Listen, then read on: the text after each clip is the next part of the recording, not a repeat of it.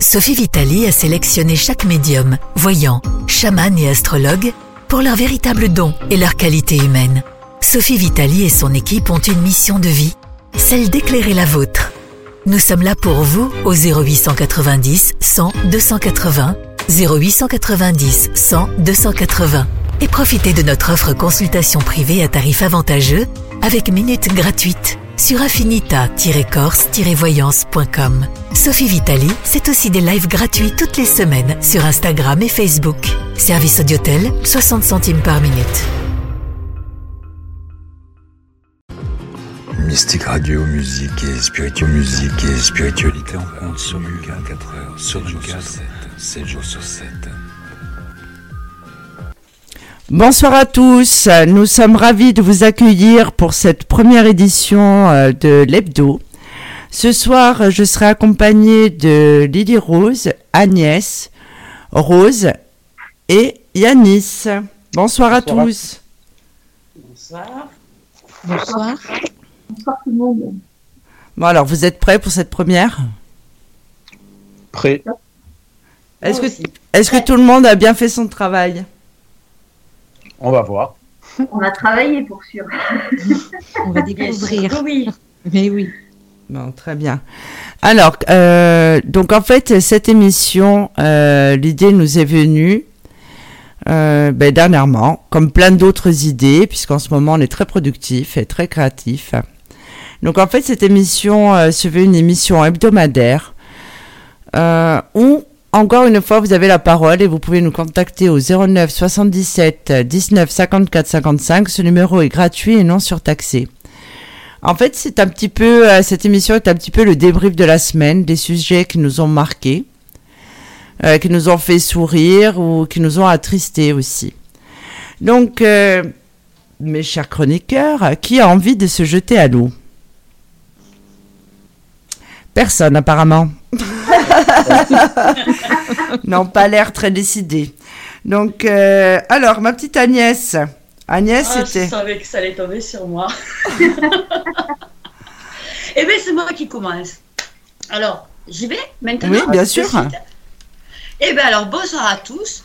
Moi, pour écrire ma chronique, je me suis inspirée de l'histoire de Sylvain Hélène, qui fait pas mal parler de lui en ce moment, et qui soulève un débat assez intéressant sur la tolérance. Alors, qui est Sylvain Hélène, que l'on surnomme Friki Houdi C'est avant tout un professeur qui enseigne depuis une douzaine d'années. Il gère les remplacements de la maternelle jusqu'au collège ou dans des classes SECPA dédiées aux enfants en difficulté. Mais c'est surtout quelqu'un qui aime énormément son métier et qui est au demeurant très apprécié pour ses qualités humaines et pédagogiques. Mais qui a aussi cette particularité d'être l'homme le plus tatoué de France. Il a déjà à son actif pas moins de 460 heures de séances visant à décorer l'intégralité de son corps jusqu'au blanc des yeux. hein. Il ne compte pas s'arrêter en si bon chemin, puisque son désir, son rêve, c'est de finir entièrement noirci. Alors, est-ce que c'est justement ce manque d'expression dans son regard qui lui amène autant de contrariété sur son expression artistique corporelle? Moi, ça, je ne sais pas. Sophie, je ne sais pas ce que tu en penses. Toujours est-il qu'il a attiré surtout la colère des parents, qui eux, par contre, préfèrent accumuler les plaintes sous le prétexte qu'il ferait peur aux enfants et qu'il n'a rien à faire dans l'éducation nationale. Sylvain, lui, ben, il a déjà été mis à l'écart pendant cette semaine en 2019, suite aux déclarations d'un petit garçon qui a prétendu quand même avoir fait des cauchemars après l'avoir croisé dans le couloir de l'école. Aujourd'hui, face à l'opinion publique, il se défend en précisant que ce ne sont pas les parents de ses propres élèves qui posent problème, eux d'ailleurs l'apprécient plutôt bien, mais ceux des autres classes qui se plaignent et que rien ne l'interdit légalement de disposer de son corps comme il l'entend. Même s'il avoue avoir quelquefois pensé être un peu égoïste dans sa démarche de transformation. Il a quand même accepté, sans faire de vagues, sans rien dire, la décision de l'inspection académique qui l'empêche d'intervenir auprès des jeunes enfants, donc des maternelles, parce que c'est, dit-il, finalement un âge qui ne l'intéresse pas si tant que ça. Ce n'est pas pour autant que ça calme les esprits. Sylvain continue, lui, d'exercer auprès des 7-11 ans et les avis se divisent de plus en plus sur son droit d'exercer tout court. On se retrouve donc, malgré qu'aucune loi n'interdit le tatouage dans le milieu professionnel, mais que des textes obligent une tenue correcte et adaptée entre ceux qui prônent la liberté d'usage de son corps et ceux qui appellent à la neutralité dans certains corps de métier.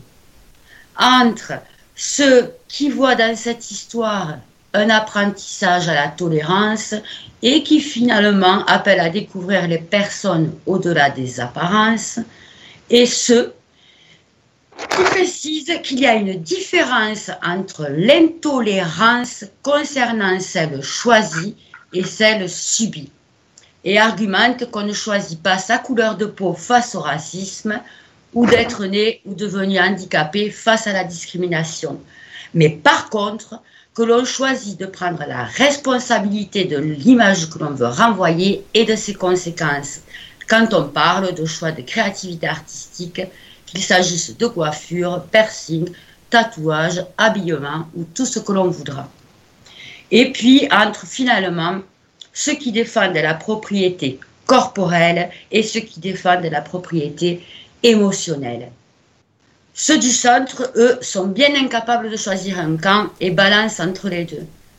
Effectivement, ils constatent que les frayeurs des enfants reflètent la peur des conséquences de l'excès aux yeux des adultes, analysent que l'habit ne fait pas le moine, mais aussi que le masque réduit l'homme. Suggèrent qu'effectivement la peur se contrôle, mais qu'il est aussi abusé de consciemment la provoquer pense que l'art sera toujours suggestif et qu'il ne peut pas être imposé. Ils finiront sans doute par conclure que la liberté des uns s'arrête quand commence celle des autres, mais aussi qu'il faut bien des règles à franchir pour lui donner tout son sens. On débattra certainement encore un moment autour de Sylvain, finalement plus pour savoir si c'est une obligation d'accepter et de subir son apparence volontairement devenue inhumaine, pour avoir le plaisir, le droit d'accéder à sa beauté d'esprit et d'âme. Moi, personnellement, j'espère simplement qu'elle ne devienne pas aussi noire que son corps et que seule la, lumière et l'envie d'enseigner la paix et la tolérance résistent à son changement. En attendant, ça me permet de vous faire découvrir quelques points concernant la spiritualité dans l'univers du tatouage. Car il faut se l'avouer, de tout temps et au travers des siècles, il a connu des mauvaises périodes et beaucoup de critiques. Qu'il soit considéré comme une atteinte à la morale ou au corps dans la culture chinoise, interdit en Europe au nom des religions, ou utilisé même comme punition sur le front des criminels au Japon, ou pour déshumaniser les prisonniers, il a longtemps été attribué au mauvais garçon et sa mauvaise réputation s'étend encore à nos jours. Et pourtant, il est intéressant de s'apercevoir de tout ce qu'il peut dégager, transmettre ou révéler. On appréciera alors l'art celtique qui le travaille avec beaucoup de motifs en spirale et de nœuds complexes qui représentent les natures entrelacées des mondes physiques et spirituels, l'immortalité de l'amour et de la foi. Et on apprendra que c'est ainsi que sont nés le célèbre arbre de vie et les symboles des croix celtiques. Que les dragons, carpes, créatures et autres dieux, fleurs et feuilles de l'art japonais symbolise des qualités comme celle, entre autres, de la force, du courage, de l'humilité et de l'amour, ou encore les croyances ou la protection contre les mauvais esprits que les tatoués espèrent bien acquérir au travers de ces œuvres patiemment incrustées pendant des heures à la main. Que chez les Égyptiens, le tatouage était presque exclusivement féminin et délivrer une énergie protectrice à la mère et à l'enfant quand il était représenté par un réseau de petits points qui s'étendaient tout le long du corps chez les femmes enceintes au fur et à mesure que leur ventre grossissait. Qu'en Angleterre, c'est la royauté qui l'a popularisé quand en 1862, le prince de Galles s'est fait tatouer une sainte croix sur la main lors d'un voyage à Jérusalem. et que c'est Ozzy, l'homme de glace retrouvé en 1991, qui aurait vécu entre 3400 et 3100 avant Jésus-Christ, qui est le plus vieux tatoué recensé, avec 61 traits parallèles sur différents endroits de son corps, pour, d'après un grand nombre d'experts, soulager la douleur due à une dégénérescence osseuse de la même manière que l'acupuncture. Mais le tatouage, pratique ancestrale polynésienne, pourrait remonter encore plus loin, à moins 1300 avant Jésus-Christ, et était d'ailleurs appelé autrefois tato. On retiendra tout, ça, qu'il a su aussi apporter du bien. Et j'ai une pensée toute particulière pour ces femmes qui aujourd'hui peuvent redessiner ce que la maladie leur a volé dans leur féminité. Pour ces personnes qui peuvent faire renaître de leurs cicatrices l'illustration de leur victoire sur les accidents et autres opérations qui ont marqué leur corps. Finalement, qu'on en veuille un ou pas, que l'on soit pour ou contre, le tatouage nous oblige à constater qu'il peut être aussi une source de lumière et surtout qu'il n'a pas fini de faire couler beaucoup d'encre. Si ma chronique vous donne envie de vous précipiter chez le tatoueur, comme l'a déjà fait un Français sur quatre, je préfère vous prévenir que d'après les sondages, les mains sont l'endroit le plus douloureux.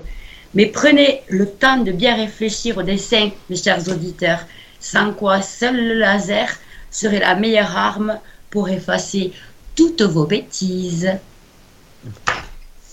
Alors, mais euh, en en revenant à cet instituteur, euh, Agnès. Euh, il est vraiment couvert euh, des pieds à la tête de tatouages. Il est couvert des pieds à la tête, des- euh, en passant même par les parties génitales, et ce qui pour moi est un peu dérangeant jusqu'aux yeux. Il s'est fait tatouer. euh, devenir tout noir.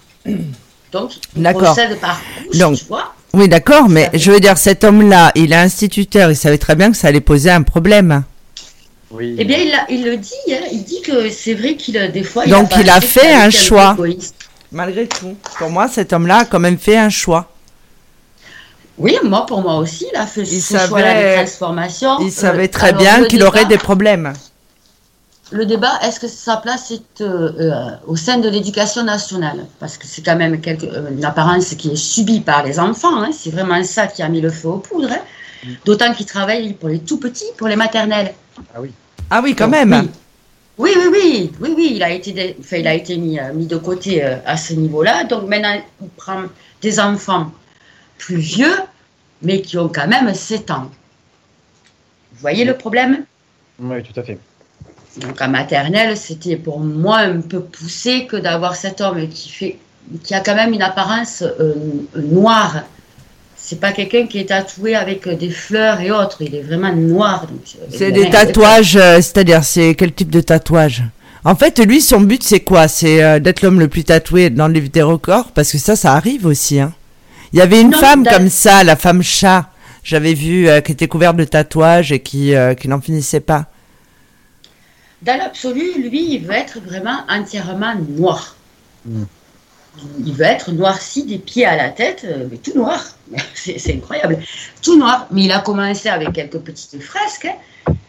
Et, euh, et petit à petit, il rajoute, il rajoute, il recouvre, il recouvre, il recouvre. Et sa volonté, mais c'est de finir tout noirci. Après, personnellement, enfin, je n'ai pas d'enfant, donc c'est vrai que c'est un peu difficile de, juger, de donner un avis, mais je me positionne à la place d'un parent. Euh, je pense que j'aurais beaucoup de difficultés à, accepter sans pour autant être peu tolérant, parce qu'il fait ce qu'il veut et, et s'il a envie d'exprimer un art, une envie, euh, quoi que ce soit à travers le tatouage, pourquoi pas. Mais je, pense que ça me plairait assez peu que mon enfant soit, confronté à l'image d'un- instituteur, en l'occurrence, qui est recouvert de tatouages de la tête aux pieds, notamment au niveau des yeux, car c'est, euh, pour avoir déjà vu ça en vrai dans la rue, hein, c'est quand même très impressionnant.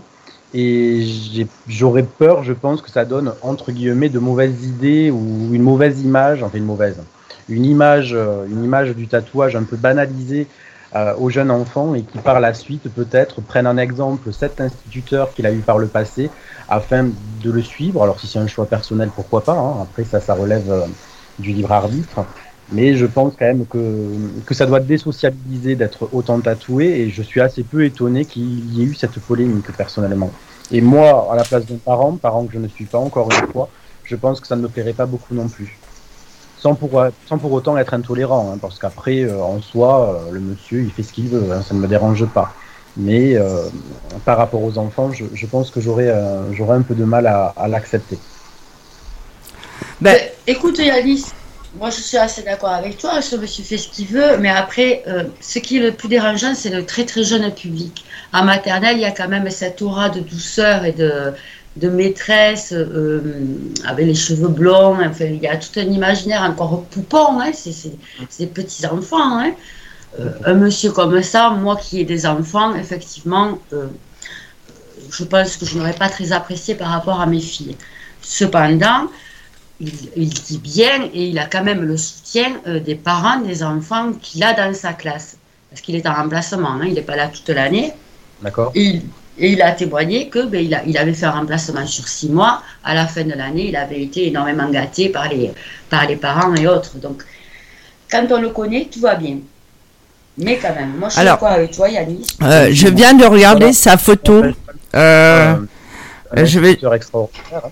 pardon. Mais Euh. l'image que on voit, je... moi je trouve ça un peu effrayant pour être tout à fait franc, tous ces tatouages. Après, j'imagine que l'homme en lui-même est quelqu'un de très bien. Mais, mais l'image que ça renvoie, personnellement, me, me froisse. Et si j'avais des enfants, je ne suis pas sûr que j'aurais envie de leur imposer ça à travers le système scolaire. Alors, euh, moi, je viens de voir sa photo. Euh, il est effrayant, cet homme. On dirait un film d'horreur. Oui, Je Je suis désolée, hein, euh, si ce monsieur nous entend. Mais oui, c'est euh, l'image qui est représentée dans les films d'horreur. Euh, Ses yeux tout noirs. Euh, je comprends, euh, je comprends les parents, je comprends que les enfants aient pu faire des cauchemars quand même. Euh, Si ça tenait Ouais, que mais- tatouage, moi, Moi, je je me, pose une irait. ques- je me pose une question. Euh, Qu'est-ce que cet homme a voulu faire passer comme message personnellement, surtout au sein de l'enfance, de la petite enfance Euh, Parce qu'au départ, c'est quand même des petits enfants. Ces enfants sont naturellement euh, dans une pleine joie de vivre, etc. Et ça m'interpelle en tant que maman et, et grand-mère. Quel est, quel est son message personnel, en fin de compte? Par rapport au tatouage, par Oui. rapport au tatouage, par rapport à ses yeux aussi, vu que les yeux sont quand même le symbole euh, de l'âme. Pourquoi? Il y, a- il y a bien une, il, il est bien. euh, Non, il- il- non, non, moi, je- non, il a simplement eu envie d'être comme ça, lui, personnellement. Excuse-moi, Yannis, de t'avoir coupé, mais non, c'est son choix personnel. Lui, il veut devenir noir. Et il le dit, hein, euh, il a été un petit peu égoïste, mais voilà, il faut l'accepter, le tolérer comme ça. Concernant les enfants, il dit bien que effectivement, ils peuvent avoir un mouvement de recul, mais qu'après, ils s'entendent très bien tous ensemble et qu'ils n'ont pas peur. Enfin, moi, je, je- Yeah. moi, je dirais, la peur, elle vient de qui? Elle vient vraiment des parents, parce que j'ai été nounou pendant 15 ans, et les enfants s'adaptent très bien aux nouveautés. Moi, je pense que la peur vient plus des parents que des enfants. Ça, À mon avis, c'est Oui. les parents qui transmettent la peur aux enfants. Oui, ça Et, euh, et cette histoire avec cet homme, on peut la comparer avec Michael Jackson. Alors, autant Sylvain il veut devenir noir, autant Michael Jackson avec tout ce qui s'est Oh, transformé. Ah bah, si. Ben, Mike- Michael Jackson, c'est un personnage public, c'est un chanteur, on aime Et ou on n'aime pas, on suit ou on ne suit pas. Oui, mais- Lui, il est quand même professeur dans l'éducation nationale. Les enfants étant obligés d'aller à l'école, ils sont obligés de se retrouver face à lui. C'est là où est la différence. Il serait dans le secteur privé où il ferait euh, ben, des cours particuliers. On est libre de l'engager ou pas. Là, Ah, il y a quand même une obligation à être confronté à lui qui, moi, moi personnellement, me dérange. Comparé à Michael Jackson, si tu n'as pas envie de le voir, ben, tu ne le vois pas. Si tu n'as pas envie de l'écouter, tu ne l'écoutes pas. Si tu n'as pas envie de regarder ses photos, a- tu ne regardes pas ses photos. Il y a quand même dans, dans la transformation de la personne, il y a quand même un parallèle. Je regrette. Après, euh, les Après, enfants, moi, enfin, moi, les enfants qui ont vraiment eu peur, je voudrais savoir si c'est une peur transmise par les parents ou transmise par Oh, eux-mêmes. a quand même, il, y a- il doit y avoir une première peur visuelle parce qu'effectivement, il est un peu, euh, il est un peu, euh, il est un peu noir. hein, euh, encore une fois, c'est pas quelqu'un qui, est- qui est gay, qui a des, des, per- des tatouages lumineux. Il a quand même, enfin, euh, les yeux en soi, c'est le miroir de l'âme. Rien que ça, il n'a pas d'expression dans les yeux ou très peu. Euh, c'est, hum, c'est, cette image, cette vision euh, de cauchemar. Moi, moi c'est, c'est un monsieur au premier abord, je le croise, j'ai peur. Je Ah, ben, discute avec lui peut-être qui va m'amener à, ben oui, à l'apprécier ou je pourrais reconnaître ses, ses qualités intellectuelles. Mais en premier, première vision, je n'ai pas envie de lui serrer la patte. Hein. C'est un, un, problème d'intolérance. On se base sur le, sur le physique des gens. comme euh, on, on, compare ça aussi à la polémique qu'il y a eu sur le, une femme euh, musulmane qui était voilée, qui accompagnait des enfants dans les sorties scolaires. on, est exactement dans, ah ben, on est exactement dans la même polémique. On se, on se base sur l'image que la personne montre. Mais, on cherche oui, pas plus loin. Non, c'est pas la question. Lui, il a quand même ah. une image assez noire. Une femme ah. qui a un voile parce qu'elle est musulmane, elle fait pas peur. Elle ne fait pas peur. C'est sa religion. C'est peut-être sa religion qui va faire peur à des gens intolérants euh, euh, derrière, mais visuellement, en premier lieu, elle ne va pas faire peur. Elle a un simple ah bah voile. Pourquoi il y a comme ça parce que les gens ont peur pour moi, hein, c'est mon humble avis, mais les gens ont peur de ce qu'il y a derrière. On est, dans, une on est dans une société où on ne tolère pas les gens qui ne sont pas dans la norme que la société a décrite. Moi, je pense qu'il y a non, Moi, Yanis, qu'est-ce que tu en penses Moi, je pense qu'il y a un degré il y a quand même la, la, dimension de l'école publique. Il y a quand même ça aussi qui, qui, qui vient un peu, euh, un peu gâter le jeu. Euh, c'est vrai que tu, tu, on peut se tutoyer, je pense, euh, Agnès. Il y avait une dimension, une dimension d'école publique, comme je disais, et de neutralité par rapport à des postes qui sont quand même des postes clés pour l'éducation des jeunes enfants, qui seront les adultes de demain. Hein. donc là, on n'invente rien. Et c'est vrai que moi, ce qui m'inquiète un petit peu de la vision que peuvent avoir les enfants, même s'ils s'adaptent. Ça, je suis d'accord. Je pense pas. Euh, je pense qu'au bout de, quelques jours, euh, les gamins, ça y est, c'est réglé. Si l'institut est gentil, il n'y a pas de problème. Bon, ils sont certainement moins intolérants que les adultes. Ça, c'est factuel, je pense. Mais ils vont certainement banaliser aussi l'art corporel. Et la banalisation de l'art corporel, on est quand même dans une société où c'est un effet de mode le tatouage. Hein. De plus en plus de jeunes sont très très tatoués. Et que vont faire ces jeunes peut-être dans un âge plus avancé, quand ils vont se poser la question de savoir s'ils ont fait les bons choix étant plus jeunes. Et comme le disait Agnès, ça ne s'enlève que à travers le laser. Et là, dès l'enfance, la petite enfance, parce que pour moi, encore une fois, je ne suis pas parent, hein, donc je n'ai pas de recul par rapport à, la, croissance d'un enfant et euh, au, niveau, euh, au niveau de son développement psychologique. Mais même à 7 ans, on est quand même très très jeune. Et l'enfant va être confronté à une image qui risque de banaliser et par la suite euh, de se dire ah bah, je vais me tatouer, tatati, tatata, j'avais un prof à l'époque, nanani, nanana. Et moi, je trouve ça un peu, je trouve ça un peu violent d'imposer cette image à des enfants, même à 7 ans, sans être intolérant. Hein. J'ai une amie qui est tatoueuse à Toulouse, euh, en revenant dans le métro. Un jour, on en a discuté. Elle a trouvé ça, mais, mais, mais, magnifique. Elle trouve ça vraiment très beau, le tatouage dans les yeux. Moi, j'ai dit, c'est juste pas possible. Ça fait des yeux démoniaques. Elle me dit, ah, mais non, non, non. Et ça, ça lui plaît, ça lui plaît. Et elle, elle voudrait le faire. Je lui dis, Alexis, surtout, ne fais pas ça, quoi. Elle est magnifique. En plus de ça, je fais, fais pas ça. elle m'a dit, non, je pense pas que je franchirai le pas, mais peut-être qu'un jour, elle le fera et je l'accepterai parce que c'est une amie. Néanmoins, c'est vrai que c'est quelque chose que je trouve très effrayant. Et là, c'est vraiment, c'est dans sa globalité. L'homme, euh, physiquement parlant, n'est plus un homme, c'est une œuvre d'art, qu'on aime ou qu'on n'aime pas. Mais cet art, c'est un art un peu particulier, euh, et l'imposer à des enfants si jeunes, je trouve ça un peu dérangeant. Sans être intolérant, encore une fois, il fait ce qu'il veut. Hein. Je peux même accepter peut-être qu'il euh, est certains euh, tatouages sur le corps de fort jolis, mais là, on parle quand même d'un instituteur qui était avec euh, des maternelles et qui aujourd'hui est confronté, enfin qui, est face pardon, à, des, à des jeunes gens de 7 ans. quoi. C'est quand même très jeune. Alors les maternelles, il les a plus en charge. Hein. Il, a, il a été retiré de ce secteur. Et hein. puis de toute façon, il le dit lui-même. Hein. Il, cet âge-là ne l'intéressait pas beaucoup. C'est qu'il y a un décalage déjà avec, euh, avec il est un peu plus grand, les CP. Donc, c'est vraiment le tout petit. Après, le, tout petit, il a peur de beaucoup de choses en maternelle. Il a déjà peur de laisser sa maman, il a, il a peur d'une. Je crois que là, c'est un petit peu abusé, effectivement, de lui, euh, de, lui faire encore plus peur. Je ne dis pas que ce monsieur ne s'entend pas après avec ses élèves qui aient 7 ans ou 3 ans. Je dis juste que chaque enfant est différent il a une émotion qui est propre.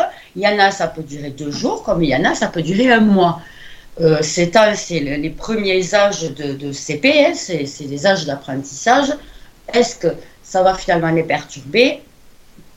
C'est des questions aussi qui se posent. À court terme, certainement. Après, j'imagine que si l'instituteur reste euh, dans la classe pendant des semaines, des mois, les enfants vont s'adapter, ils vont certainement l'adorer.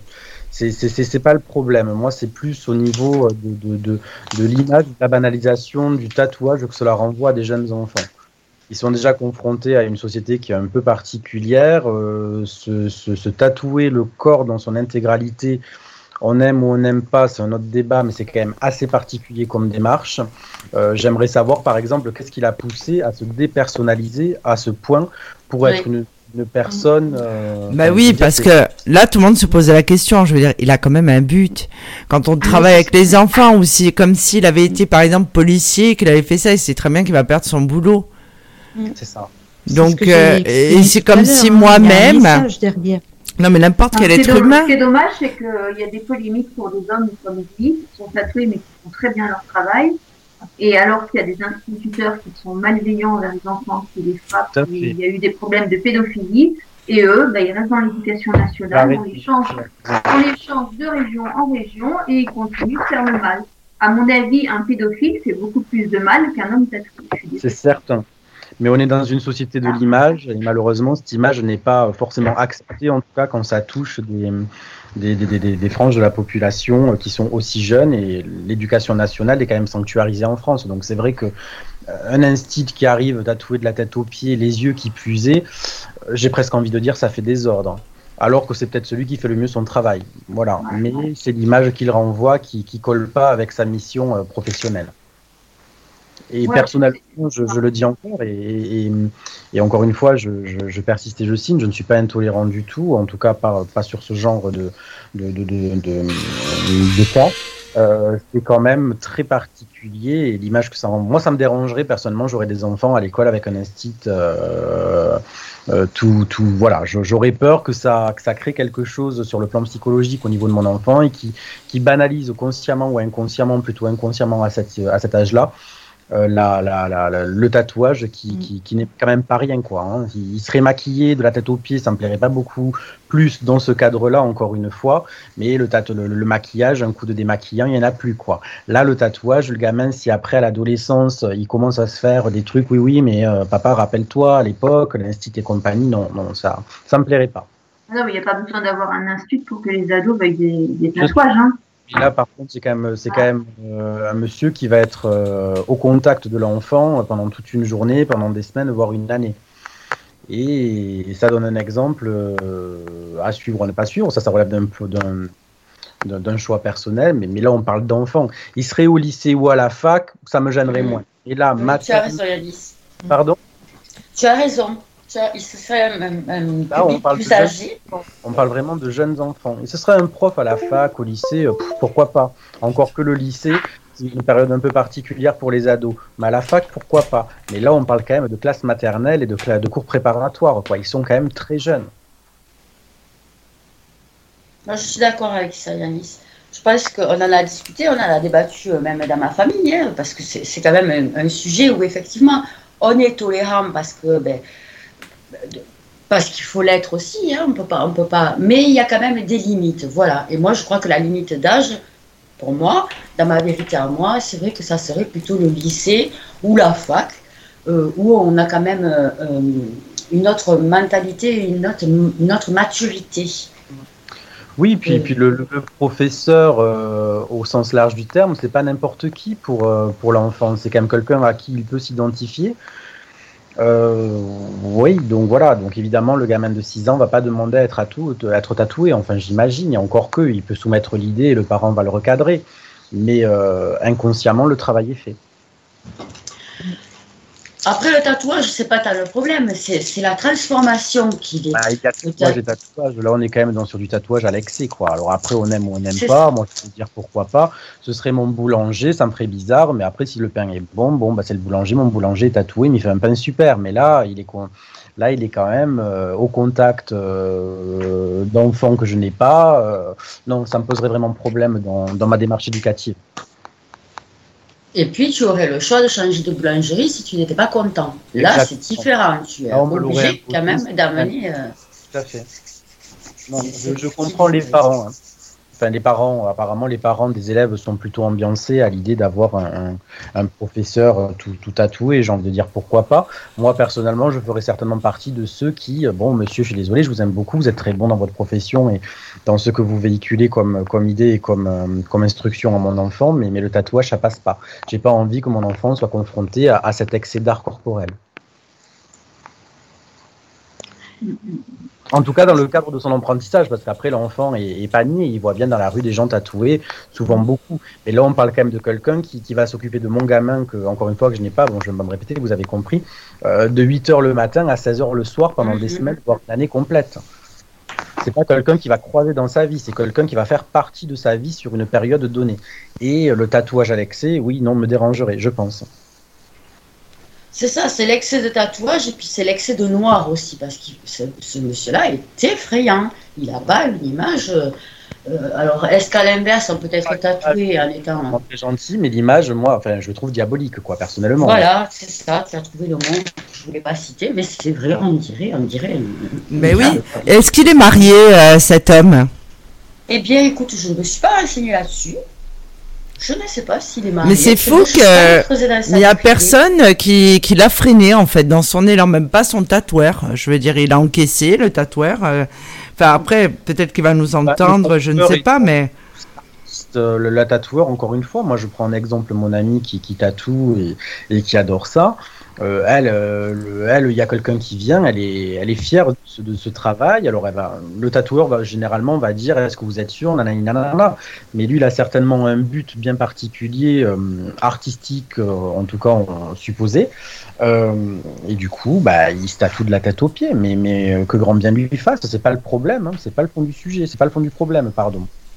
Mais c'est Ce qui m'interpelle, excuse-moi, excuse, Oh, excuse-moi Yanis, ce qui m'interpelle, c'est euh, c'est- c'est, euh, tous ces tatouages et justement au niveau de l'éducation nationale, qui est quand même un endroit de référence pour les enfants, c'est quand même un lieu où nos enfants euh, sont constamment en contact de leur, euh, de leur instituteur. Euh, Qu'ils qu'ils se tatouent, ça me dérange pas, c'est pas dérangeant. C'est que je trouve qu'il que c'est à l'excès et qu'il n'y a plus la beauté à ce moment-là euh, du tatouage en lui-même. Euh, Bah, c'est ma son- perception, hein, attention. Voilà, pas de son point Mais- de vue, parce que lui doit se trouver magnifique. hein. Il Tout doit à aimer. fait.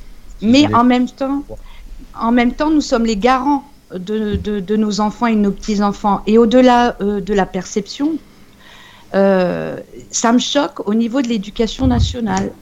Moi aussi. Ça me choque beaucoup.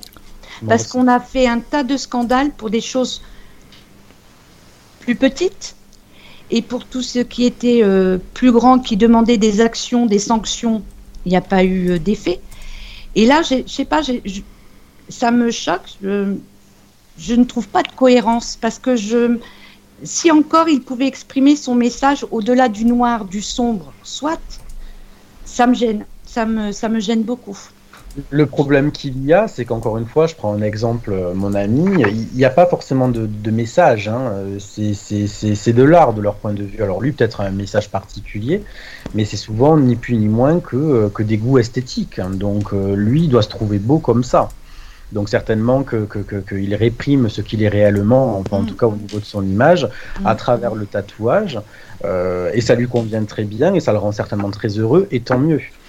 Ça, à la limite, pourquoi pas? C'est par contre, c'est le contact qu'il a avec les enfants euh, dans le cadre de l'éducation nationale qui, qui, qui, de mon point de vue, est vraiment dérangeant. Est-ce qu'il a voulu euh, se personnifier ainsi dans cette couleur sombre pour démontrer, de, pour, pour démontrer que, que le noir ne faisait pas peur? Est-ce qu'il y a, est qu'il y a aussi euh, de ça Moi, je pense peut-être moi je ne pense pas. Non. Par contre, on a, si vous le permettez, alors on a, pardon, excusez-moi, je vous interromps deux secondes. On a Joe qui nous dit bonjour. On a Mathilde euh, qui dit c'est pas tant les tatouages qui me choquent. Moi, ce qui me choque c'est le plus, c'est les yeux. Et c'est vrai que même pour les collègues, ça doit pas être Oui. facile devant la machine à café. hein. On a, on a Bassoane, notre Bassoane, qui dit oui, c'est clair. La règle du tatouage, c'est la chemise courte. Rien ne doit dépasser, sinon faut faire déménageur, il dit.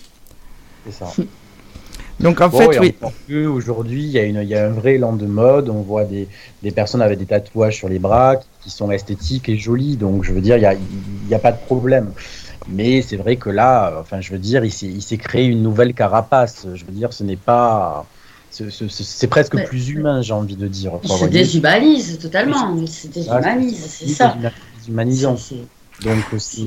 Mais- Mais pour finir, dans le Pardon. cadre éducatif, encore une fois, parce que s'il a envie de faire ça chez lui et qu'il est déménageur ou boulanger ou peintre, ce qu'il a envie, pourquoi pas? Mais là, quand même, il est au contact de jeunes enfants. Je ne trouve pas étonnant qu'on en parle, que ça fasse scandale et qu'il ait été reclassé, voire peut-être à terme, euh, tout simplement pas embauché euh, pour, pour, pour faire son métier. Ça ne me choque pas. Je suis navré pour lui, mais c'est vrai que ça ne me choque pas. Et personnellement, si j'avais des enfants, j'aurais pas du tout, du tout, du tout envie que l'instituteur soit tatoué de la tête aux pieds. Ça, ça véhiculerait des valeurs que, que je n'ai pas. Euh, et le soir, j'imagine qu'après, faut, faut débriefer et ça peut, ça peut, ça peut donner des, des, des, des- mauvaises idées euh, au futur adolescent que sera l'enfant qui est confronté à l'heure actuelle euh, à, cette peinture sur pattes, j'ai envie de dire. Pardon, hein, c'est pas, pas péjoratif et pas méchant. hein. on a Mathilde qui nous dit que les tatouages sont, bons, sont, sont beaux, ce sont des fleurs. Mais en fait, moi, ce qui me choque le plus, euh, c'est que euh, il y a, en fait, encore une fois, il y a personne qui lui a dit, mais tu vas trop loin. Mm, mm. Et, et oui, Mais- l'a dit, mais c'est tout simplement que lui il est allé au bout de, de, de son rêve ou, ou de sa démarche. Mais de toute façon, Non, après- non. là, il a été mis à pied, cet homme. Non, non, pas Bah, du tout. Ah, non, non, il, il n'a pas le droit du tout. Non, non, pas du tout. Excuse- Excuse-moi, Sophie. Il n'a pas le droit d'exercer auprès des maternelles. Mais il est quand même en remplacement euh, sur les 7-11 ans. hein. Mais il n'est pas mis à pied. Non, non, c'est pour ça finalement que la, que la rumeur gronde, puisque ben, les gens euh, sont- se- essayent de, de trancher de plus en plus pour ou contre. Mais il n'est pas mis à pied. Après, lui, dans, son langage, euh, il n'incite pas les autres à le faire. hein. On est bien d'accord. Hein. C'est Ah, pas un message pour suivre le mouvement. hein. Et il, il dit même ne faites pas pareil, parce que pour- on ne pourra plus l'enlever, hein, tout simplement. Alors, Donc, il a- quelle crédibilité a cet Ouais. homme quand il dit euh, ne faites pas pareil Pardon, Eh oui. c'est quand même un peu particulier. C'est comme, euh, c'est comme faire une mauvaise action et regarder son petit, lui dire mais surtout fais pas comme papa ou comme l'instit quoi. Voilà, non, c'est c'est pas crédible. Moi je trouve qu'il y a un problème d'image par rapport à, à ce public-là qui est quand même fragile. euh, je, je, je pense pas que cet homme ait sa place avec un si jeune public. Donc voilà. C'est pas le premier à faire ça. Oh, pardon, excuse-moi, Sophie. Non, mais Euh, je voulais juste toucher un mot Oui. sur un autre que j'avais vu. Lui, par contre, il voulait devenir un reptilien. Vois-tu Donc, il Oui. s'était fait euh, dans le même genre. Mm. Mais il ne travaillait pas. Donc là, c'est toute la Voilà. différence. Qu'il vienne dans sa maison et puis tout va bien. Mais là, il est, voilà, il est avec des enfants quoi. Et il avait conscience qu'il ne pourrait pas travailler non plus n'importe où. On est bien d'accord. Donc, c'est. euh, je pense qu'on ne peut pas trancher. On est Mm. pour, on est contre, mais il y aura toujours quelque chose qui dit oui, finalement, euh, soyons un peu tolérants, mais. Donc, voilà. La place de ses parents, je serais confronté à un tel cas, je serais vraiment, vraiment, vraiment gêné dans ma démarche. Je ne saurais pas comment réagir et ça ne me plairait Oui. pas. Donc voilà, on va passer à parce que le sujet a déjà été bien bien exposé. Bon bah on lui souhaite quand même le meilleur à ce monsieur. hein. On espère qu'il se dépatouillera. hein. Je l'encourage à aller au bout, au bout de, de- de- de sa démarche. Mais en revanche, euh, cette démarche, de mon point de vue, ne, ne correspond pas euh, au métier qui est le sien. Quoi. Donc voilà, donc on va passer à la chronique de ma fidèle Lily Rose. Alors Lily Rose voulait nous parler de l'octobre rose? Alors, je voulais d'abord euh, spécialement dédicacer cette rubrique à mes grands-parents, qui sont décédés du cancer, et à notre chroniqueuse Karine, hein, qui accompagne sa maman dans le vieux combat. D'accord. Par contre, Alors, euh, Lily Rose, hein, on ne t'entend pas très très bien. Alors là, c'est mieux. Hmm. Je, je fais de mon mieux, hein, je vais parler plus fort. C'est mieux si je parle plus fort Oui, Non, je pense que. Ah bon? Bah Oui. bon, bah tente quand même. Bon ben au revoir, je m'en vais. hein. Non, On va attendre l'oreille, on est là, on t'écoute. Alors, j'ai pris mes informations sur le site de Ruban Rose, l'association Ruban Rose. Donc, euh, je vais donner, commencer par un chiffre. Une femme sur huit risque de développer un cancer du sein. Une femme sur huit. Quand même pas anodin. C'est énorme. Alors, la campagne d'Octobre Rose est surtout euh, dédiée aux femmes de plus de 50 ans. Euh, je suis mélangée dans mes excusez-moi. Alors, c'est une, ce dépistage d'Octobre Rose est organisé pour les femmes de 50 ans à 74 ans. Moi, je dirais 50 ans jusqu'à vitam aeternam. Euh, donc, le principe de ce dépistage organisé en France, c'est d'aller dans des centres agréés. Donc, vous trouverez la liste de ces centres agréés dans le site Ruban Rose sur Internet. Et cet examen correspond à un examen euh, clinique gynécologique, une mammographie gratuite avec deux clichés par sein donc c'est vrai que c'est un examen qui n'est pas très agréable parce qu'on vous, on vous met le sein dans un espèce d'étau, ça ressemble à un étau, et on compresse le sein. Donc c'est douloureux, mais c'est quelques minutes. Par rapport à un cancer, on est torturé. Enfin, les conséquences du cancer sont quand même beaucoup plus graves et sont beaucoup plus longtemps. Donc 10 minutes de, de petite douleur, que ça vaut le coup quand même. Euh, alors, si euh, lors de ce dépistage, on trouve des examens, euh, des clichés qui sont anormaux, ils vont recompléter tout de suite par d'autres examens pour voir si c'est une tumeur bénigne ou maligne. Alors, une tumeur bénigne, c'est un kyste. Euh, souvent, bah, on ne touche pas parce que, voilà, on surveille parce que ça peut se développer en cancer. Une tumeur maligne, c'est une tumeur cancéreuse. Euh, alors, depuis que depuis qu'on a organisé des dépistages contre le cancer du sein, la, la mammographie tous les deux ans permet de réduire de l'ordre de 15 à 21% la mortalité spécifique du cancer du sein. C'est quand même énorme. Mm-hmm. Euh, alors, rappelons qu'en 2002, le CIRC, CIRC, avait estimé que la baisse de mortalité était de l'ordre de 35% pour les femmes participant régulièrement à ces programmes. Donc, mesdames, ça vaut quand même la peine. Euh, je vais vous parler des symptômes pour diagnostiquer le cancer du sein.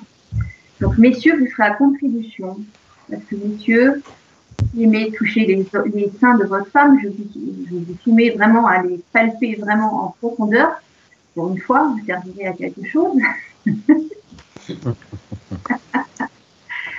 Euh, pour détecter un cancer, euh, euh, soit vous détectez une, grosse, une grosseur nouvelle au niveau du sein ou à l'aisselle. Il faut palper, il faut palper tout le tour du sein et sous l'aisselle aussi. Parce que les ganglions vont dans le. Ça, ça va, les ganglions s'en vont dans le muscle du bras. Euh, alors, ça peut être aussi la forme du sein qui change, la taille qui évolue du sein. Ça peut être également un écoulement euh, pas très joli de, du téton. Euh, alors, il y a un écoulement par le mamelon, pardon. Et, euh, ou alors, c'est un changement de, de, la couleur de l'aspect de la peau. D'accord. Voilà. Ensuite, euh, au niveau des traitements, il y, a quand même des, il y a quand même des progrès par rapport à ces traitements. Donc, il y a quatre traitements. Enfin, il y en a trois principaux. Le premier, c'est la chimiothérapie. Alors, ils ont, ils ont réussi à modifier la chimiothérapie pour vraiment prendre des molécules spécifiques qui agissent beaucoup plus fortement sur le cancer du sein. Par contre, la chimiothérapie n'est pas forcément euh, utilisée pour chaque cancer du sein. C'est certains qui sont plus spécifiques. Il y a aussi l'immunothérapie. L'immunothérapie, c'est un anticorps dirigé contre les cellules cancéreuses du sein. Il est actuellement en développement, en cours de développement. C'est une approche qui est efficace. Mais, pareil, ne peut pas être utilisée chez toutes les patientes. Ensuite, vous avez l'hormonothérapie. Les nouvelles molécules devraient bientôt être disponibles Euh, alors, il dit que c'était plus efficace que le tamoxifène. Enfin, je ne sais pas ce que c'est. Euh, il y a d'autres molécules hormonales aussi qui, euh, qui sont à l'étude et qui, vont, qui apportent de grands espoirs contre la prévention du, du, du, du cancer du sein. Euh, il y a un autre traitement dont ils sont en train de regarder, c'est l'anticorps monoclonal. Alors, c'est un anticorps dirigé contre une protéine spécifique du cancer du sein. Donc, ce serait une approche peut-être moins, euh, moins, moins, moins destructrice que bah, l'opération et ces choses-là. Voilà. Donc, il faut continuer à donner pour que la, la recherche puisse faire des, bah, des recherches et trouver des traitements.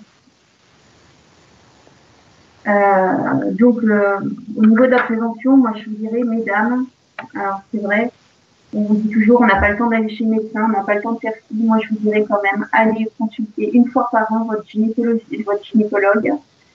Euh, souvent, les gynécologues disent, oui, mais on a besoin d'un scotique une fois tous les deux ans, mais allez-y entre les deux, parce que le gynécologue, il fait une, consultation complète. Il va vous palper les seins, il pourra détecter, s'il y a quelque chose. Parce que nous, les femmes, souvent, quand on prend notre douche, on se dépêche parce qu'on a les enfants à s'occuper, parce qu'on va travailler, parce que si, parce que ça, on a le ménage à faire, et on prend pas le temps de, de, de regarder notre corps. Donc, prenez vraiment le temps, une fois par an, s'il vous plaît, d'aller voir votre gynécologue. Ça va vous prendre une heure dans la nuit. C'est pas grand chose. Si ça peut vous éviter un an de traitement, de, de vous faire enlever un sein et d'avoir euh, les, les, conséquences de la reconstruction mammaire, qui est vraiment une épreuve très très difficile franchement, ça vaut la peine. Voilà. Euh, moi, je voudrais revenir, si c'est possible, sur les, traitements dont tu parlais. Et j'ai été étonné, alors j'ai jamais été confronté à une telle pathologie, ni même dans ma famille. La radiothérapie euh, n'est pas un traitement. D'accord. Ouais. Et la radiothérapie aussi, ok, d'accord. Quand, la chimiothérapie n'est pas conseillée pour une sorte de tumeur, effectivement, il y a la radiothérapie. D'accord. Une société, effectivement, cette, cette maladie. Et, et d'aller et d'aller aussi chez le gynécologue. Alors ça, ça m'a touché personnellement. De faire un contrôle tous les deux ans m'a évité d'avoir un cancer du col de l'utérus. Sachant qu'un cancer du col de l'utérus, on vous enlève, euh, on fait une stérectomie directe. Mm. Donc, dès votre plus jeune âge, s'il vous plaît, même les adolescents, bien, à partir du moment où elles ont leurs règles, emmenez-les tous les ans chez, le gynécologue pour qu'elles puissent faire euh, un, un, frottis ou un, simple contrôle. C'est pas agréable d'avoir un spéculum dans le vagin, mais c'est rien, c'est rien.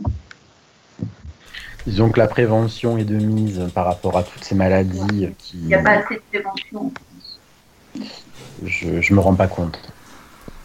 Mais non. Alors pour ceux qui vont me dire, ah j'avais juste autre chose à rajouter. Parce qu'il y, a des personnes qui vont me dire Ah oui, mais moi, j'ai pas de complémentaire. Donc je peux pas aller euh, me payer un gynécologue. Alors il faut savoir qu'en France, toutes ces personnes salariées maintenant ont une mutuelle euh, d'entreprise. Donc les, les rendez-vous chez les gynécologues sont forcément remboursés par cette mutuelle. Ensuite, pour les personnes qui ne travaillent pas, qui ont des faibles ressources, j'ai regardé le plafond de ressources pour la CMU. La CMU, c'est la complémentaire mutuelle universelle. Pour une personne seule, euh, le plafond de ressources est de 8 951 euros par an, soit 745 euros 92 euros par mois. Donc, si vous avez moins de 745 euros par mois, vous avez droit à la CMU ça, il faut vous alliez sur le site de la sécurité sociale, de la CPAM, télécharger le formulaire, il vous demande des, papiers à donner, et vous, les, vous, apportez votre dossier complet à la, à la sécurité sociale et normalement dans les un mois, vous avez accès à la CMU. Et la CMU, il ne faut pas avoir de, de préjugés là-dessus. Vous pouvez aller voir n'importe quel médecin. Ça n'est pas euh, la CMU, c'est pas réservé pour les médecins bas de gamme. Vous pouvez aller autant dans le privé que dans le public. Si vous tombez sur un médecin qui a des,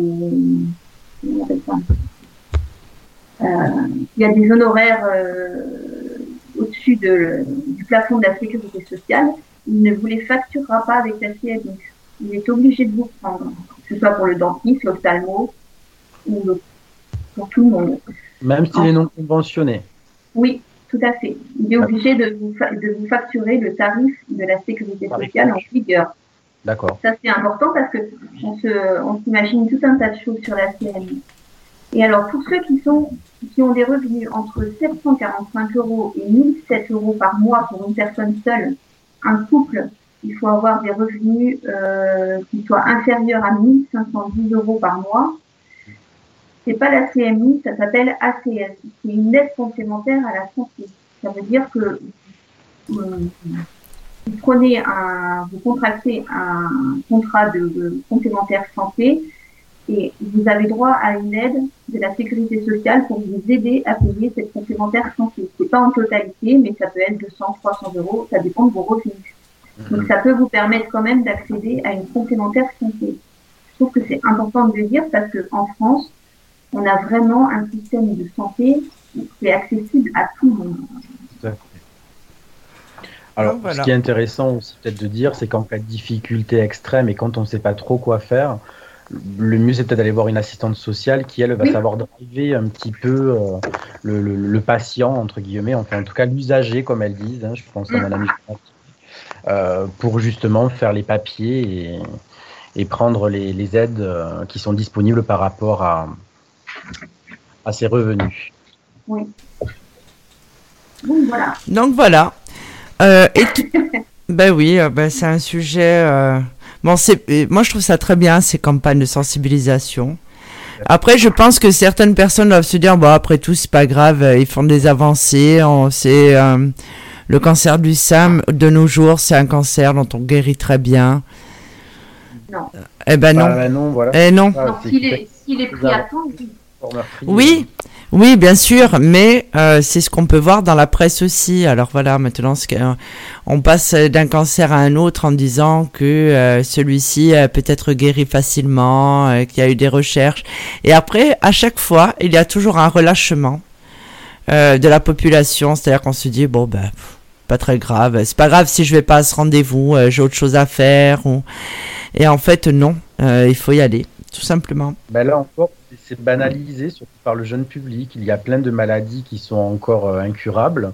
Euh, je pense par exemple au VIH. La plupart des jeunes aujourd'hui, pour eux, c'est une maladie lambda et ils ne se rendent pas compte des enjeux, par exemple, euh, que cela peut avoir sur une vie entière si on la contracte. Beaucoup de jeunes banalisent toutes sortes de maladies par manque de sensibilisation qui, qui, qui, qui, pourrait être mise en place justement pour les responsabiliser par rapport à toutes ces maladies qui sont, de, qui sont toujours là et qui certes se soignent mieux, se, se soignent mieux, se tolèrent mieux, mais euh, qui sont malheureusement toujours incurables. Ah oui, parce que les traitements apportent des, des inconvénients. Hein. Les effets secondaires sont, sont souvent euh, énormes. Donc voilà. Alors, euh, nous allons passer à, à la chronique de Rose. Toi, Rose, tu avais envie de nous parler de quoi ce soir? Euh, J'ai eu envie de vous parler euh, des trois lunes qui ont lieu ce mois-ci, sur ce mois d'octobre 2020. Et je me suis posé la question, quel est l'impact de ce phénomène sur notre vie individuelle et collective, sachant que nous avons deux pleines lunes et une nouvelle lune? N'étant ni astrologue, ni numérologue, ni tarologue, j'ai décidé de surfer sur le net en totale guidance intuitive, que pouvais-je bien vous exprimer qui est en lien avec les informations de cette semaine? Lorsque j'écoutais la radio, des chiffres et des chiffres, et toujours le sombre, et cette fameuse maladie, et sur Google, oh là là. Mais hier, le 10-10-2020, portail énergétique, et ça switch. Le phénomène de ces trois lignes est la mise en lumière. Car en effet, la Lune reflète notre féminin sacré, notre enfance, le cycle, la croissance, le déclin, le positif, le négatif, la mort et la renaissance. La Lune, c'est aussi le monde de la nuit, des ténèbres, de l'inconnu, de l'inconscient.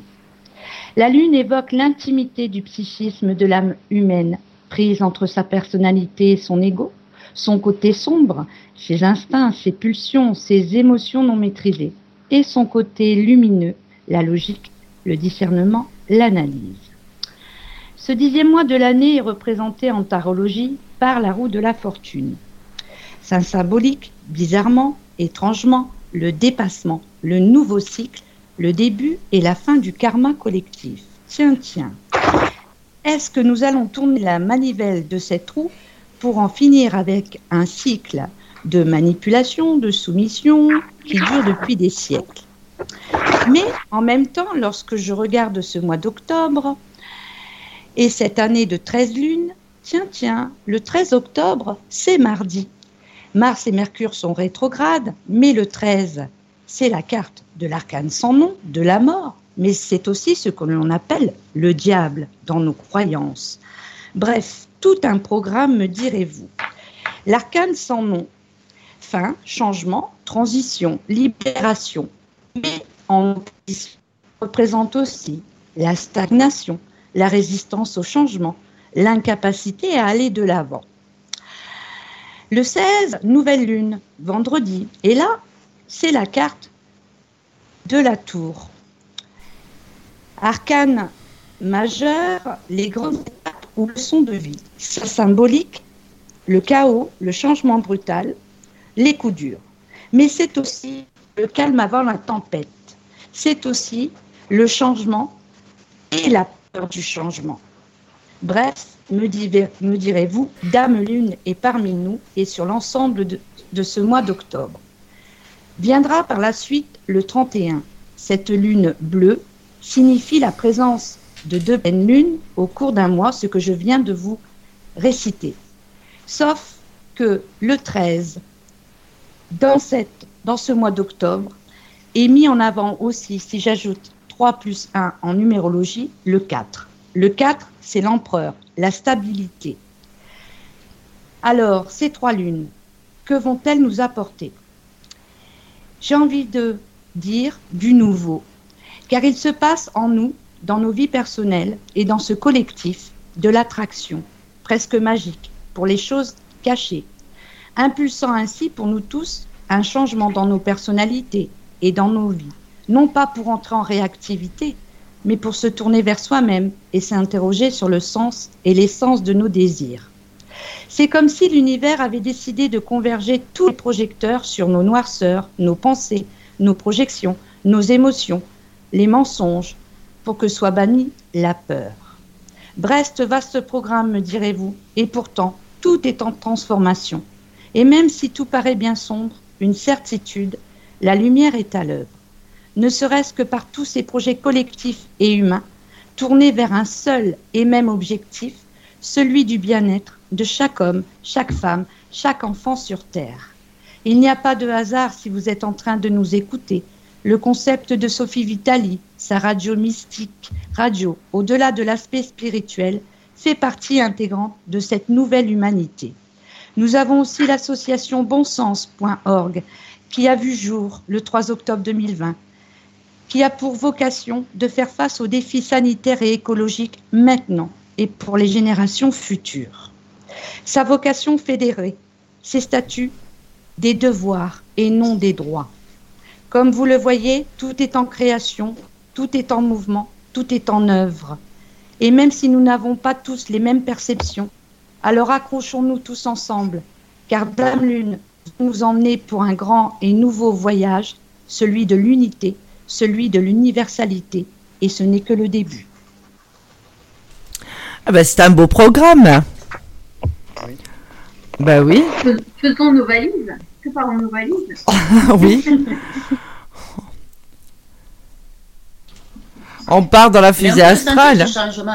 oui. Oui, on le sent. C'est ce que j'explique euh, beaucoup, beaucoup, oui, aux consultants. En fait, les énergies euh, et, certaines personnes non initiées euh, ne le vivent pas forcément très bien et les personnes initiées se sentent très fatiguées en ce moment. C'est épuisant. Ceci dit, euh, tu, Rose, tu parlais du 13 octobre, c'est la date de ton premier live voyance gratuit sur Mystique Radio. Rose euh, répondra à vos questions euh, mardi soir de 21h à 22h. Comme ça, voilà, vous pourrez tester Rose pour ceux qui la connaissent pas, puisque Rose, c'est la, la dernière, euh, la, la, la, bah, la- petite dernière de l'équipe, hein, en fait. hein. Tu es la dernière arrivée, oui. Donc voilà, bah écoute, bah, ça donne envie quand même. hein. Bon, moi j'ai hâte quand même qu'on soit l'année prochaine, hein, je vous cache pas. Moi aussi. Déjà, qu'on arrive au mois de novembre. hein. Oui, bon, bah déjà, ce sera Ça déjà sera ça pas fait. mal, même. Ce sera déjà fait. Donc voilà, on va. C'est vrai que le. Oui. Pardon, Sophie. excuse-moi. Non, non, vas-y, vas-y. Tu sais comment je suis bavarde. Ben oui. Non, c'est vrai que euh, ça impacte beaucoup. Les effets, les effets de la Lune se ressentent euh, énormément sur, euh, sur le corps humain aussi, je trouve. Il y a, euh, au travers de la fatigue, au travers euh, de, de, de, d'un tas d'émotions qu'on peut effectivement retrouver. Moi, je les retrouve dans mes consultations, toi aussi, mais même moi, physiquement, j'en pâtis pas mal. Quoi. C'est, à chaque changement de lune, ou nouvelle lune, pleine lune, ce que vous voudrez, c'est, ça commence trois jours avant. Je sais pas si ça vous fait pareil à vous, ou s'il y a que moi qui suis bizarre dans cette équipe. Non, non, il agit trois jours avant, trois jours après. Ouais. Tu le sens toi aussi, Lily Rose? Oui, oui. Ouais, C'est Pas- étonnant. Moi, c'est plus les quartiers de lune, les croissants de lune, là, depuis euh, cet été, qui me perturbent le plus. Mais ça, c'est toujours connu, même sur les, sur les enfants, les pleines lunes qui, qui les rendaient à- agités, euh, etc. Ouais, c'est très, très puissant. Voilà, j'ai fini, vous pouvez parler. Alors Agnès, voilà, même en consultation, faut voir ça. Elle a un débit de parole qui est euh, Ah, hors ouais. norme. Mais si. D'ailleurs, je, je voulais revenir, moi, sur la chronique de, de Lily Rose et dire quand même euh, que maintenant, euh, on- on- euh, ces, dames qui subissent ce, ce cancer, euh, qu'il soit du sein ou de toute autre partie de corps, hein, ou ce monsieur même, hein, que maintenant, on on a tendance aussi à leur parler de la médecine douce qui, euh, qui peut aussi les, aider à supporter leur traitement parce que le traitement médical reste essentiel, soyons bien d'accord, mais qui peuvent améliorer leurs conditions euh, de soins par rapport à, à la sophrologie, par exemple, ou, euh, ou à la pratique du yoga, ou encore même à l'acupuncture qui pourrait être, qui pourrait les aider grandement. Non, mais ça, c'est après. Oui, qu'importe. aussi, hein, il a été prouvé par exemple que euh, des, euh, certains aliments sont adaptés euh, Ouais. pour justement que euh, la chimiothérapie par exemple soit entre guillemets plus douce que si on garde euh, une alimentation euh, classique quotidienne. Euh, c'est vrai que par exemple consulter un naturopathe euh, peut, peut aider pour, pour euh, accompagner la patiente euh, à mieux vivre, on va dire, les effets secondaires dont on parlait du traitement du cancer du sein. Pour autant, comme le souligne Agnès, effectivement, ce sont deux médecines complémentaires et l'une n'est Oui. pas remplacée par l'autre. Surtout Mais pas. Nous-mêmes, en, en tant que euh, Énergéticien. Oui. Voilà. Euh, on peut, enfin, moi je sais quand ma grand-mère, elle, a, elle c'est un cancer qui a débuté sur l'ovaire. Malheureusement, ça a été pris trop tard, donc ça s'est diffusé dans toute la poche gastrique, ça a fini en cancer généralisé du poumon. Mais quand elle a vu ces séances de chimio, alors bien sûr, on peut pas soigner le cancer, hein, c'est évident, mais on peut atténuer les, on peut atténuer les effets indésirables et de la chimiothérapie et des rayons. Mm. De la radiothérapie aussi. Moi, je le, je, je, je le fais ça aussi hein, en soins. Mm. Certaines Ouais. personnes dont je pense euh, une de mes euh, une de mes consultantes qui doit m'écouter, euh, qui est partie faire euh, sa radiothérapie à Marseille. Après, oui, euh, on perd rien à essayer. De toute façon, ça fait toujours du bien. Oui, on est complémentaires. Hein. Ben oui. Hein. Oui, oui, oui. Il y a, il y a aussi euh, à l'hôpital de la Timone, depuis 2005, l'hôpital de la Timone a ouvert une aile euh, en lien avec toutes les thérapies alternatives, euh, Reiki, sophrologie, Ah, etc. Donc, depuis 2005. Et donc, je, je trouve que c'est un concept au début qui a été, qui a fait grincer beaucoup de dents, mais euh, qui, a, qui, qui, a maintenu euh, son cap et qui, qui, qui, qui apporte une, une, cohérence entre, entre le monde médical et les thérapies alternatives. Et je pense que c'est bien de passer l'information parce que ça peut toujours aider tout le temps. Voilà, voilà. Donc ça, c'était la petite, la petite aparté. On va passer à la chronique de Yanis. Mmh. Ok. Bah, écoutez, moi, je voudrais revenir sur la tempête Alex. Hein. donc, pour euh, rappeler les faits, c'est une tempête euh, qui a pris formation le 30 septembre dernier pour se dissiper le 3 octobre. Donc, c'est un cyclone qui a sillonné l'Europe pendant 5 jours et qui a été particulièrement dévastateur en France. Donc, l'Hexagone, pardon, a payé un lourd tribut avec pas moins de 7 décès, un minimum de 9 personnes disparues. Il y a eu une centaine de maisons qui ont été endommagées, voire détruites dans leur intégralité. Il y a également des ponts, des routes qui ont également été emportées pour un total estimé à 1,5 milliard d'euros de dégâts. C'est énorme. Alors, tout le monde a encore à l'esprit les images violentes de cette jolie petite maison jaune avec un toit rouge qui a fini par être emporté par une déferlante de boue avec ses occupants, Léopold et Josette Borello, deux octogénaires de 88 et 82 ans. Ces images d'une violence inouïe resteront vraiment gravées dans la mémoire de ceux qui ont eu la tristesse de les voir, mais surtout de ceux qui ont vécu et subi la catastrophe dans l'arrière-pays niçois. Alors, quand j'ai vu ça, moi personnellement, je me suis demandé si ce phénomène euh, aurait eu lieu. Si nous ah, attends, attends, Yanis, tu dois avoir un problème avec ton micro. Il y a des interférences, c'est impossible. Vous m'entendez? Il y avait, il y avait du vacarme Oui. comme si tu remuais des pages ou je sais pas. Ah oui, alors c'est peut-être parce que effectivement j'avais mes quelques notes qui étaient posées sur mon clavier. Vous m'entendez mieux ainsi hein, j'imagine Oui. oui. D'accord. Je reprenne ou c'est bon? Euh, vaut mieux que tu reprennes, oui. C'était, bah, c'était la tempête, euh, la tempête euh, dans ton, dans ton micro. Donc, comme je l'ai expliqué, moi je voudrais revenir sur la tempête Alex. Hein. Donc, pour, pour rappeler les faits, c'est une tempête qui a eu, euh, qui, qui s'est formée le 30 septembre dernier pour se dissiper le 3 octobre. Donc, c'est un cyclone qui a sillonné l'Europe pendant 5 jours, qui a été particulièrement dévastateur en France. Donc l'Hexagone a payé un lourd tribut avec pas moins de 7 décès, un minimum de 9 personnes disparues, une centaine de maisons endommagées, voire complètement détruites dans leur intégralité, des ponts, des routes qui ont également été emportées pour un total, pour un total pardon, estimé de 1,5 milliard d'euros de dégâts. Donc tout le monde a encore à l'esprit les images violentes de cette jolie petite maison jaune avec un toit rouge qui a fini par être emportée par une déferlante de boue avec ses occupants, Léopold et Josette Borello, deux octogénaires de 88 et 82 ans. C'est vraiment un fait très malheureux. Ces images d'une violence inouïe resteront vraiment gravées dans la mémoire de ceux qui ont eu la tresse de les voir, car c'était vraiment très impressionnant et sur le plan émotionnel vraiment très frappant mais surtout, je l'imagine en tout cas, de ceux qui ont vécu et subi la catastrophe dans l'arrière-pays niçois, ben, en direct malheureusement. Donc à partir de là, moi je me suis demandé si ce phénomène aurait eu lieu si nous n'étions pas dans une période de grands bouleversements environnementaux. Donc j'ai fouillé un peu sur le web et je n'ai pas mis longtemps à obtenir ma réponse. Hein. Je suis tombé euh, quasi directement sur un papier de France Info qui datait du 5 octobre et qui était intitulé Tempête Alex, le réchauffement climatique mis en cause. Donc bon, rien de moins, le ton était donné, j'avais ma réponse.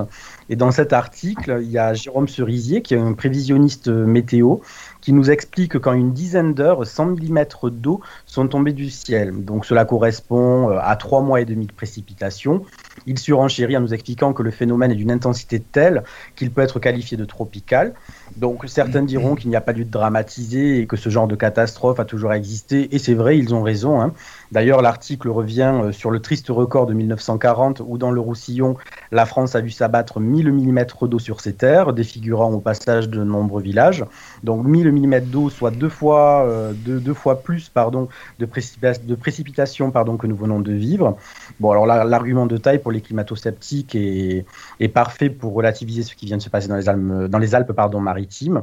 Pourtant, l'article précise aussi que ce genre d'intempéries était rare à l'époque et que depuis des années, elles se multiplient et sont de plus en plus violentes. Donc, en quelques mots, il n'est plus question de donner l'évidence, c'est le réchauffement climatique qui entraîne donc le réchauffement de l'air qui a pour répercussion l'évaporation de l'eau en plus grande quantité qui provoque des orages de plus en plus violents.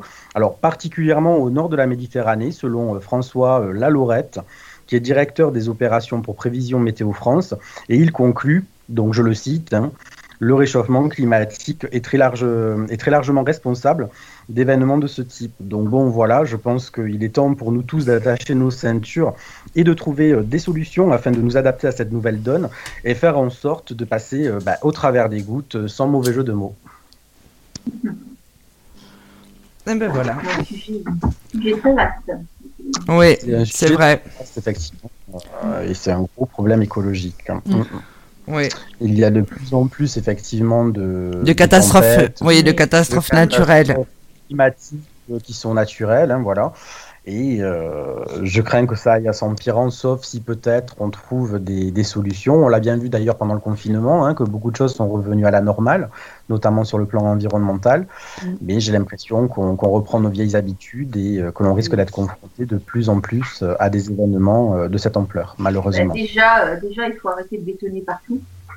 Il faut arrêter Pardon de, il faut arrêter de, de, changer le, cours d'eau des rivières. Si elles sont là, il faut les laisser dans leur vie. Il les, faut pas les faire passer par ailleurs. Il faut nettoyer, nettoyer les, cours d'eau. Parce qu'on a vu qu'il y avait beaucoup de bois hein, dans les dans. Il y avait beaucoup de bois il y avait beaucoup d'arbres qui étaient tombés. Et, euh, puis, euh, bah, si chacun peut planter un arbre, si euh, les agriculteurs pouvaient déjà remettre les buissons en bord des champs, Mm. parce que des buissons en bord des champs, ça atténue le vent, ça atténue l'eau, justement. Et ça, et ça permet à la faune euh, animalière de se remettre dans les buissons. Parce que dans les buissons des champs, ben, il y a beaucoup d'oiseaux, il y a beaucoup de serpents, il y a des hérissons. Et tout, et tout cet éco, euh, tous ces animaux ben, euh, servent à quelque chose. Les serpents, ils servent à quelque chose, les hérissons, ils servent à quelque chose. C'est pas juste des bestioles qu'on s'amuse à écraser. C'est aussi respecter l'envi- l'environnement, le... c'est aussi euh, des constructions au bon endroit. Et, oui. et non pas toujours par, par, pour un profit matérialiste. C'est aussi veiller au niveau des pesticides. C'est aussi euh, être main dans la main pour des conceptions plus, euh, plus citoyennes et un environnement plus, plus humain et plus solidaire. Alors bah, déjà au niveau, au niveau individuel, faisons le tri, le tri des déchets. Quand on peut, parce que je, je vois que j'habite dans une grande, enfin, oui, encore aujourd'hui dans une grande ville. Malheureusement, dans mon quartier, ce sont de vieux immeubles et on n'a pas, on n'a pas, on n'a pas le nécessaire pour trier euh, nos Il doit, déchets. il, doit, il doit y en avoir dans, dans la rue. Euh, oui, il y en a dans la rue. Voilà. Alors après, c'est vrai que bon, le côté pratique fait que bon, voilà, c'est Bah, vrai. Enfin voilà, tu vois, c'est c'est une fausse, euh, une fausse, un faux justificatif pour moi, Yannick. Je suis désolée. Non, non, mais je, je tu l'entends. prends, euh, tu prends, tu prends un sac plastique où tu mets euh, tout ce qui est carton, plastique et bouteilles euh, d'eau. Et quand tu vas faire tes courses, tu descends la poche, hop, tu le vides dans le conteneur. Ça prend, allez, 5 minutes. Oui, euh, voilà, ça dépend. Mais c'est ça. T'as raison. Bah oui. Raison sur le fond, mais c'est, c'est, Quand tu descends, quand tu descends ta poubelle euh, noire, euh, tout non, tu descends pareil. Euh, la, la- Ben, je donne un exemple. Moi, par exemple, j'ai un détour de 500 mètres à faire pour trouver un récup vert et encore 500 mètres de plus pour trouver un récupérateur de papier. Donc, ce qui veut dire qu'en gros, il me faut une heure pour aller vider mes poubelles si je veux vraiment le. ouais. la, la médecine dit qu'il faut marcher une heure par jour. Oui, mais je ne marche pas trois jours. Ça, pas de problème là-dessus, mais euh, en l'occurrence, dans la ville où je vis, c'est, assez mal conçu. Faire un mot à la, de Toulouse. Pardon faut faire un mot au maire de Toulouse. Oh, je pense qu'il est au courant et je pense qu'il y a des améliorations qui sont faites dans certains quartiers, mais malheureusement, euh, la ville est grande et c'est pas encore arrivé partout, quoi. Donc voilà, voilà, voilà. C'était la première. Euh, je voulais juste euh, revenir là sur euh, l'événement euh, que, que nous avons créé dans le groupe euh, privé. Euh, parce que beaucoup de gens n'ont pas compris. Euh, en fait, j'ai fait une plaquette où il y avait écrit ce soir on fait salon. En fait, c'est le nom euh, bah, de l'événement, tout simplement. hein. Euh, tout se passe par webcam dans le salon privé. On parlera de spiritualité, euh, de développement personnel. Vous pourrez nous poser nos questions, vos, vos questions, puisqu'avec moi il y aura Lily Rose et Rose. Je tenais à dire que ce n'est pas un live de voyance. C'est un lieu, c'est euh, un lieu d'échange. Donc voilà, et toutes ces festivités, ce sera mercredi soir. Donc le programme pardon, euh, Yanis, tu dois avoir un problème avec ton micro. Pas moi là. Ah, Là, c'est pas- bah, décidément. Pour moi non plus, je bouge pas. là, Il est pas- rose, c'est toi. Ah non, je bouge pas, je ne bouge pas. Moi non plus. Donc c'est euh, ouais. Eh ben dis donc, euh, ce soir c'est quelque chose. Donc euh, oui, donc le programme de la semaine. C'est Batoine. Oui, voilà, Bassoane, il écoute. C'est euh, Basso Anne. Comment il avait dit? Basso Anne, j'aurai ta peau. Donc, euh, oui, alors, euh, oui, il y a quelqu'un qui a un problème de micro, apparemment. Euh, donc, donc, c'est pas grave. Euh, le programme de la semaine chez, euh, chez Corse Voyance, c'est Mystique Radio. Donc mardi soir, on a Rose qui nous fait son live voyance gratuit euh, sur, euh, bah, sur Mystique Radio. Mercredi soir, on a l'événement en salon privé sur le groupe fermé live voyance Sophie Vitali. Évidemment, pour, pour participer, il faut s'inscrire. Donc voilà. Ensuite, on a euh, jeudi soir le duo Lily Rose et Rose euh, sur Infinita Corse Voyance, donc les consultations en duo. Vendredi soir, on a Lily Rose et moi-même en consultation duo. Dimanche, donc il y a encore euh, cette émission, enfin encore, ben, on espère, de 18h30 à 20h. Et on a euh, les liens karmiques 2, l'émission de 21h à 23h où nous pourrons développer ce que nous n'avons pas développé dans l'émission précédente. Un programme. euh, Bien chargé, oui, bien chargé, effectivement. Donc voilà, cette émission est terminée. Est-ce que vous avez quelque chose à rajouter, euh, la bande? On l'a fait. On l'a fait, oui.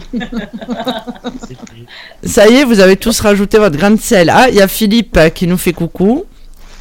coucou, Philippe. Il y a Baswan qui dit faites l'amour. Bah oui.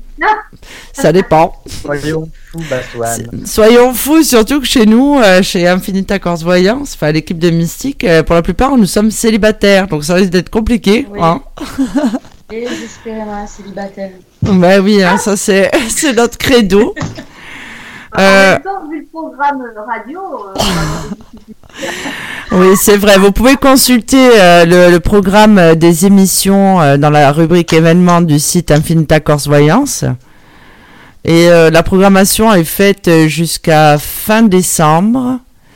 Il y aura l'autre programmation donc de début d'année qui sera mis en ligne prochainement. Peut parler quand même de bonnes l'émission idées. du décembre. euh, Alors, le programme de décembre, vas-y Lily Rose. Lily Rose, c'est celle qui note tout. Oui. Le C'est 2 inscrit. décembre, je vous que tout le monde note le 2 décembre à 21h. Nous faisons une émission qui s'intitule Dossier Sophie Vitali. Saurez tout sur Sophie Vitali. Elle m'a permis de, de, de faire cette émission, donc je, je vais réunir les membres de l'équipe. Euh, il y aura des amis proches de Sophie, il y aura aussi des membres de sa famille qui vont vous raconter des anecdotes sur Sophie. Parce que Sophie n'est pas une starlette, elle est dans. Quand vous la voyez dans les lives, elle est exactement comme ça dans la vie privée.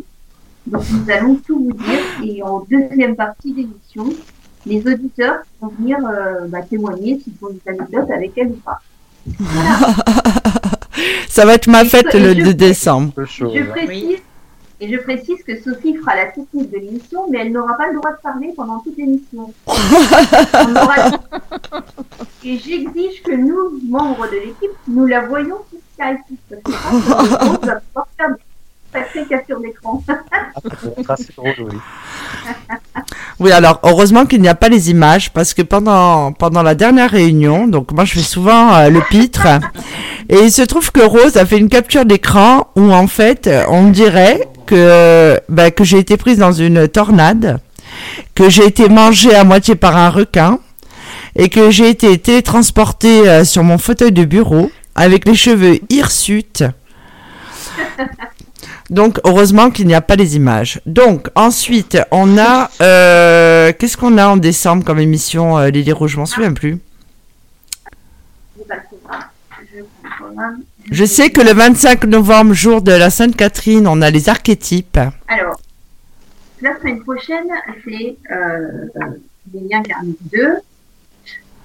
Euh, alors, à partir de le vendredi 30 octobre, nous avons les phénomènes paranormaux, partie 2, oui.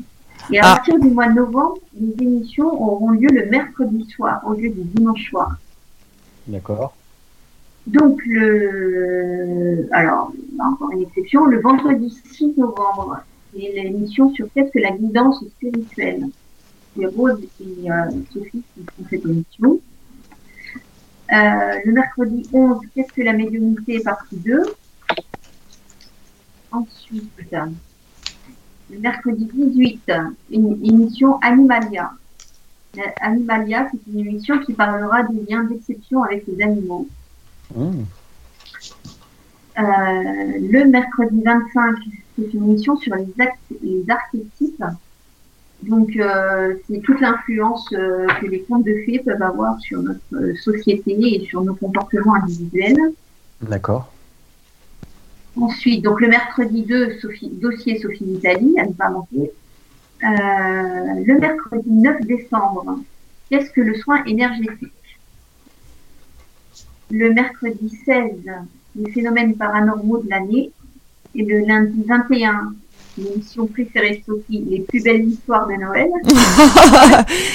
Alors c'est vrai que bon, cette émission, bon bah je je suis pas spécialement emballée, je vous cache pas. C'est pas que j'aime pas Noël, voilà, je suis le Grinch moi un peu. Donc euh, bon, Bon. D'ailleurs, Bah, pour cette émission, euh, peut-être que je participe, je reparle, j'ai droit à la parole dans cette équipe. Voilà, j'ai mesuré, je ne parle pas beaucoup. je ferai peut-être, euh, je participerai probablement avec. euh, et ma fille, va m'aider. Pas ah, beau ça? Ouais, ouais, ouais, c'est beau, ouais. Bah oui. Bon, mer- merci pour, pour votre émotion. Mais moi, ma fille vient, euh, ma fille participera, donc euh, tout le monde a vu sur la, la plaquette de- des phénomènes paranormaux. euh, et il y a Chiara et Chiara, Chiara, donc Chiara est ma fille en fait. C'est ma fille, ma fille aînée. Bon, j'en ai qu'une, hein, mais c'est l'aînée de- des Dalton.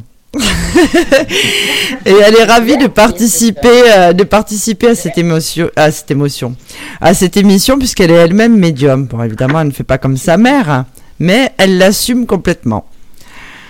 Donc voilà. Et la dernière émission que nous avons euh, programmée, c'est le, samedi 2 janvier. Et donc là, ce sera le bêtisier de l'année. De toutes les bêtises que nous avons dit, Sophie va faire un mixage et nous. Alors, inutile de vous dire que le mixage, j'en ai pour une semaine apparemment, hein, parce que là, faut voir le débit. Hein. Donc je vous dirai, comme dit Sophie, allez les gars, c'est-à-dire que je vous dis, elle enregistre tout. Oui. Donc voilà. Voilà, voilà. Voilà. Donc cette émission est terminée. Je vous remercie. Ben merci toi de nous avoir invités. Et puis c'est vrai que le concept est fort, sympathique de débattre de l'actualité de la semaine. Je trouve ça chouette. Oui, c'est vrai. Oui. J'ai apprécié être parmi vous. Ah ben merci Agnès. Je reviendrai taper à la porte. Moi qui ne veux jamais rien faire, Sophie, tu m'as mal. où est-ce que, où est-ce que je ne te suivrai pas, Sophie? Et je voulais euh, faire un petit coucou à Émilie qui normalement aurait dû être avec nous euh, ce soir, euh, qui est oui, qui est un petit peu malade, euh, qui est un petit peu malade ce soir. Et donc ça n'a pas été possible. Donc Émilie, si tu nous écoutes, on t'embrasse. Et tu seras là euh, dimanche prochain. Ouais, et en plus, elle, a- elle, elle va nous faire une super chronique. Ben oui, en plus, elle était toute ambiancée, la pauvre. Eh ben c'est ça, c'est le trac. Donc voilà. Voilà, voilà. Donc je, je, ben oui, je vous souhaite une bonne soirée et je vous dis à bientôt. À bientôt. Belle soirée à À vous. bientôt, bonne soirée. Au revoir Bonne tout le monde. Mystique Radio, musique et spiritualité en continu, 24 heures sur 24, 7 jours sur 7. Sophie Vitali a sélectionné chaque médium, voyant, chaman et astrologue pour leur véritable don et leur qualité humaine. Sophie Vitali et son équipe ont une mission de vie, celle d'éclairer la vôtre. Nous sommes là pour vous au 0890 100 280, 0890 100 280. et profitez de notre offre consultation privée à tarif avantageux avec minutes gratuites sur affinita-corse-voyance.com. Sophie Vitali, c'est aussi des lives gratuits toutes les semaines sur Instagram et Facebook. Service Audiotel, 60 centimes par minute.